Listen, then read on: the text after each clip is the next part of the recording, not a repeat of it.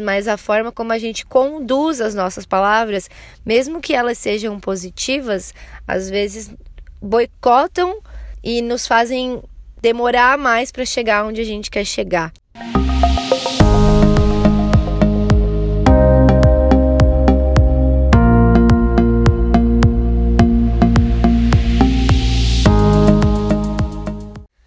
Oi, gente, tudo bem? Bom, primeiramente eu quero agradecer quem ouviu o primeiro podcast e o feedback que eu recebi de algumas pessoas, né? E esse tipo de coisa é o que nos incentiva a, a seguir um caminho que muitas vezes é desconhecido pra gente. A gente fica insegura em relação a, a tudo isso, né? Por isso que o podcast tem esse nome. Era a coragem que me faltava, porque muitas vezes a gente tem várias ideias e a gente tem medo de colocá-las em prática, porque é algo desconhecido, porque é algo que teoricamente, né, depende teoricamente não, acho que na prática mesmo depende da da repercussão que isso vai ter e da opinião das pessoas, né? A gente está exposto e a gente tem que receber o que vier, tanto as críticas, os elogios, as críticas construtivas e as críticas destrutivas também. Aí a gente tem que parar e fazer uma análise do que, que é bom pra gente e o que não é. E medir, né? Medir a febre do quanto isso nos afeta e o quanto isso nos faz ir para frente, querer é, seguir esse caminho. Mas enfim, tô aqui para falar do que? Do que eu esqueci de falar no primeiro episódio. Passaram minutos e eu tentando, tentando lembrar e nada de vir o motivo daquela minha primeira frase. Mas eu ouvi várias vezes o podcast, porque eu fui obrigada para ver qual que era a linha de raciocínio que eu estava seguindo. E eu lembrei. Bom, o que eu tenho para falar para vocês é referente à forma como a gente pede as coisas. Você pede e você às vezes quer muito uma coisa, mas você não sabe pedir. Você pede de uma forma errada. E lá no primeiro podcast eu falei sobre isso, por quê? Porque eu tava falando sobre palavras negativas, né, que a gente usa todos os dias. E não só palavras negativas, mas a forma como a gente conduz as nossas palavras, mesmo que elas sejam positivas, às vezes boicotam e nos fazem demorar mais para chegar onde a gente quer chegar. Então, além de evitar as palavras negativas, a gente tem que começar a fazer uma análise do que a gente pede. Eu vou dar um exemplo de relacionamento amoroso, porque acho que é mais, é mais fácil e provavelmente é mais comum também. Às vezes a gente quer muito ficar com uma pessoa e a gente vê que acontecem é, situações e isso também, esse exemplo também vai ajudar a puxar um outro gancho depois se eu não esquecer, né? de um outro assunto que eu quero comentar com vocês. Mas enfim, ela, esse, o relacionamento é, faz a gente passar por algumas situações que a gente não não tá acostumado, às vezes é difícil de aceitar, às vezes é difícil de lidar também. E é quando a gente começa a pedir as coisas. Ah, eu quero muito que esse relacionamento dê certo. Enfim, universo, Deus, ou seja a crença que for, é, me ajuda nisso, faz isso, faz aquilo. Mas muitas vezes a gente pede assim, ó. Ah, eu passo por uma situação que um cara que eu gosto, ele faz umas coisas que, tipo, não demonstram que ele quer ficar comigo mesmo, sabe? Então eu peço, ao invés de eu pedir assim, que o universo me ajude a conquistar, porque eu tenho certeza que isso vai dar certo, porque eu tenho certeza que a gente pode ser um ótimo casal, porque eu gosto muito dele, porque a gente combina nisso. A gente pede assim: ai, ah, se não for para dar certo, então que afaste de mim. Pô, você tá pedindo para afastar, você não tá pedindo para dar certo, você tá pedindo para afastar. Então, por mais óbvio que seja, né? Parece tão óbvio e parece tão ridículo de tão óbvio a gente não se toca, que a gente boicota, sabe? Ah, se não for para dar certo esse emprego, então que eu não consiga. Pô, você quer aquele emprego, então por que você não pede direito? Pô, eu quero muito esse emprego, esse emprego vai me dar muita experiência, esse emprego vai me fazer crescer.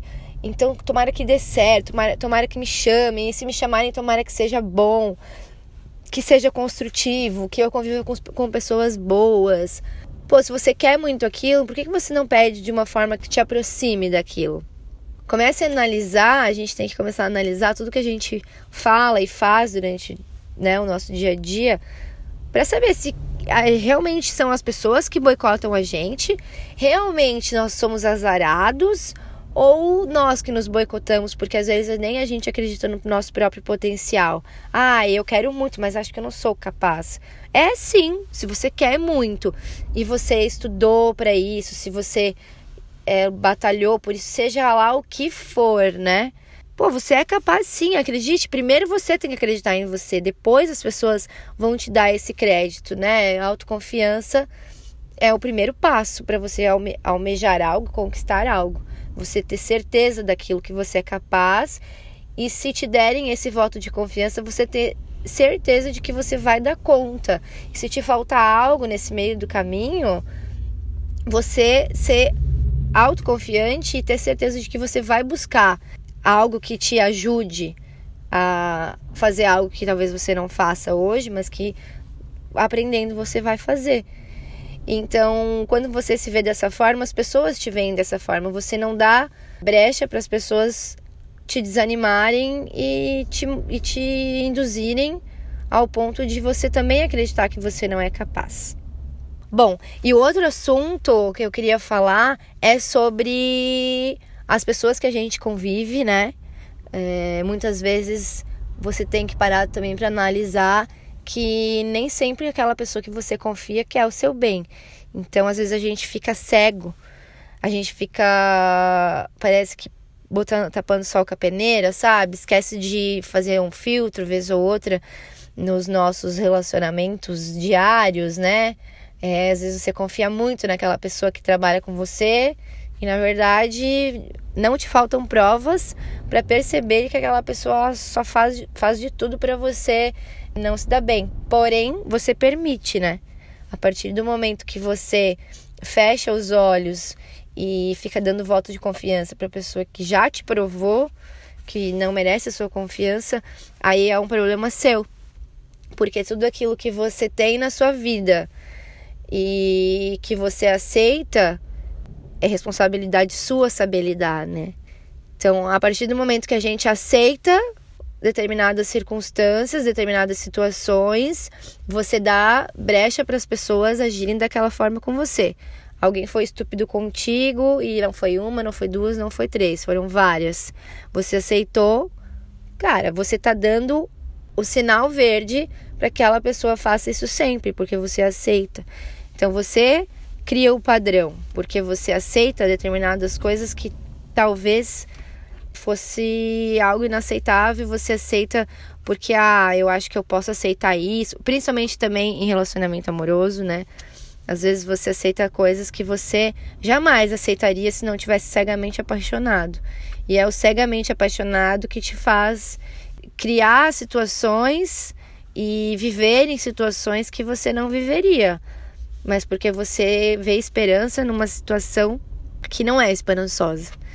Então, isso não, não é só em relacionamentos amorosos, isso é na vida. Você aceita determinadas situações que não te fazem bem, mas você aceita porque está acomodado. E o comodismo não faz bem para ninguém em nenhuma situação. Talvez você possa ser acomodado e ser feliz, mas e se você não fosse acomodado, será que você seria infeliz ou será que você seria mais feliz? Outro assunto que eu quero pontuar com vocês, que eu acho extremamente importante e que eu acho que, pela análise assim que eu tenho feito com todas as pessoas que eu conheço, é, uma porcentagem baixa já teve esse tipo de, de vivência e conseguiu chegar num, nesse ponto de vista, que é sobre empatia. Na verdade, é uma pincelada sobre empatia, porque Empatia é um assunto que, se você puder, se você quiser, você fica um dia inteiro falando, uma semana inteira falando sobre isso. Né? Existem várias análises e vários pontos de vista sobre empatia. Mas um deles me despertou quando eu li um livro chamado As Cinco Linguagens do Amor.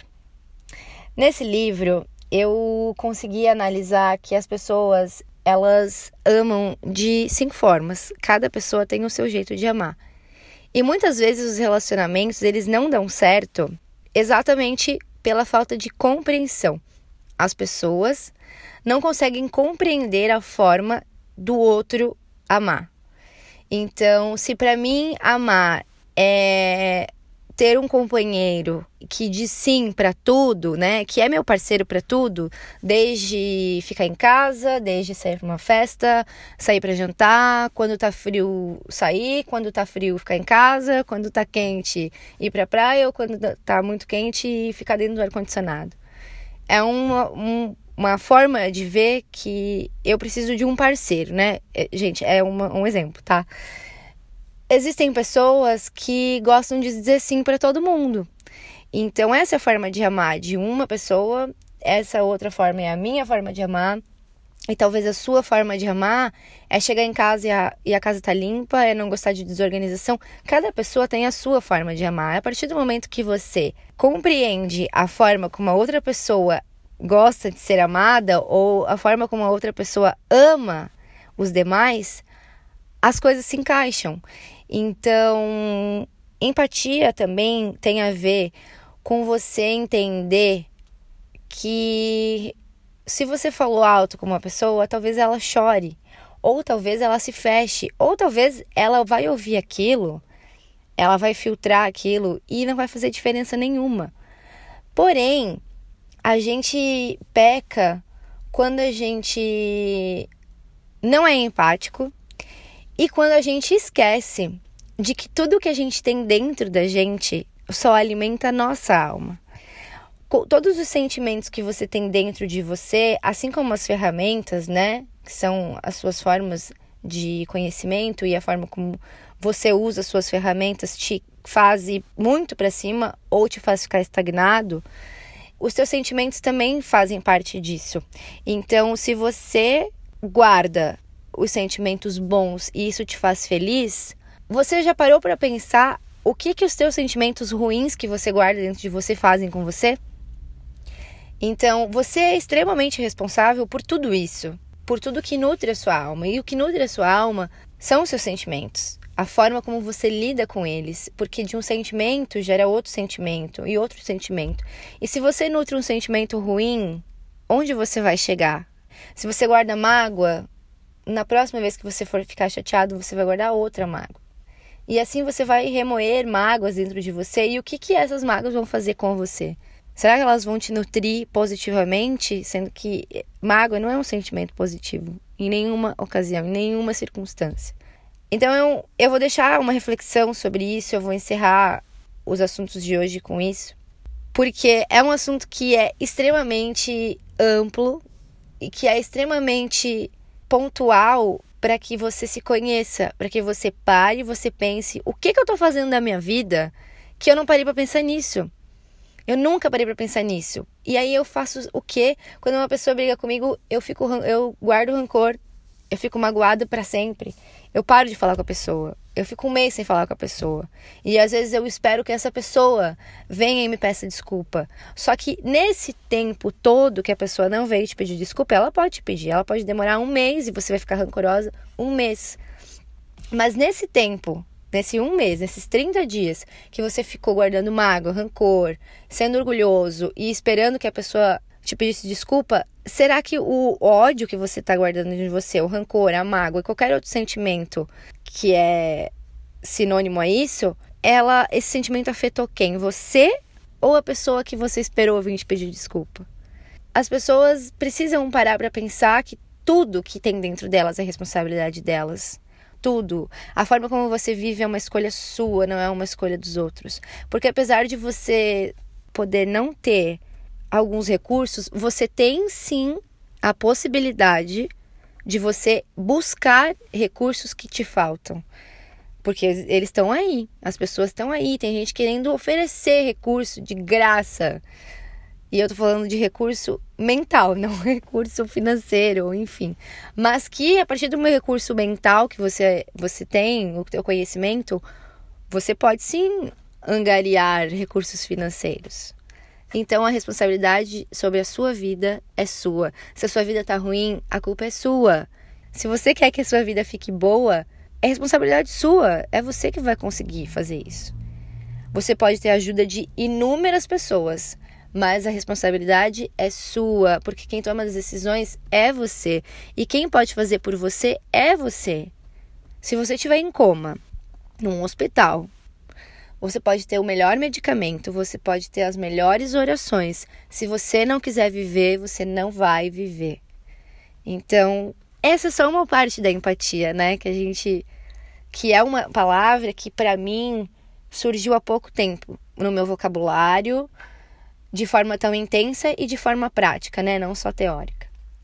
Mas que a partir do momento que eu comecei a perceber que se eu for empática em inúmeras circunstâncias, mas principalmente comigo mesma, porque tudo parte do princípio de que a pessoa mais importante da minha vida sou eu. Então você vai ter o recurso necessário para você ser feliz e para você quando você estiver infeliz para você buscar a sua felicidade para você transformar a sua vida. Então, eu acredito que é isso. Ah, juntando o que a gente falou no primeiro episódio sobre o conhecimento, a inspiração, você gostar de você mesmo, você ser autoconfiante, entre todas essas questões que a gente pontuou hoje. No próximo episódio, eu pretendo convidar alguma pessoa para vir falar um pouquinho sobre um assunto que também é, foi primordial em 2018 para mim e que me ajudou a construir uma linha tênue de crescimento, de autoconhecimento. E eu quero compartilhar com vocês, sim, o conhecimento de algumas pessoas que fizeram parte da minha evolução, que, assim como eu, passaram pelo momento de evolução, ainda estão evoluindo, né? E tenho certeza que elas têm muito conhecimento, essas pessoas, para compartilhar com vocês, assim como compartilharam comigo, assim como compartilham com várias pessoas no dia a dia. E é para isso que a gente está aqui. Para todo mundo ter inspiração quando acorda, a partir do conhecimento que é adquirido, com dicas, com conselhos de outras pessoas ou do próprio conhecimento, do autoconhecimento, de você saber como você é, o que você quer ser e quais são as suas ferramentas. Todas as suas ferramentas estão dentro de você. Não tem a caixa de ferramentas do pai, da mãe, ou do tio, do avô. Lá dentro tem tudo que eles precisam. É impressionante, né? Você precisa de uma chave de fenda tá lá dentro, você precisa de fita isolante tá lá dentro. Tudo tá lá dentro, é impressionante. Lá, tu abre aquela caixa, tem infinidades de coisas para consertar, infinidades de coisas. Então a gente também é assim. Às vezes a gente tem tanta coisa dentro da gente e a gente usa sempre a mesma coisa, tipo guarda-roupa, né? A gente abre o guarda-roupa. Hoje eu tô fazendo analogia. É, e usa sempre a mesma peça. E aí, um determinado dia você cavuca lá no, numa pilha e acha uma blusa que te faz se sentir muito bem. Então você começa a usar ela e assim você descobre que você tem outras blusas, outros casacos, outras calças que também te fazem se, se sentir bem. Então, esse é o, o nosso conhecimento. É ali uma mochilinha cheia de ferramenta que está dentro da gente e que a gente tem que não só usar pra gente, mas emprestar um pouquinho para os outros, um pouquinho não, bastante, quase tudo. Porque se você continuar alimentando essa fonte, o conhecimento vai ser infinito e vai poder te auxiliar e auxiliar inúmeras pessoas que estão ao seu redor. Fica aqui mais um podcast para vocês. Não esqueçam de seguir o Blue Lights, Isabel Debatim, arroba Isabel no Instagram e acompanharem e compartilharem o conhecimento de vocês conosco, porque é para isso que a gente está aqui nesse mundão. Um beijo, se cuidem e até a próxima.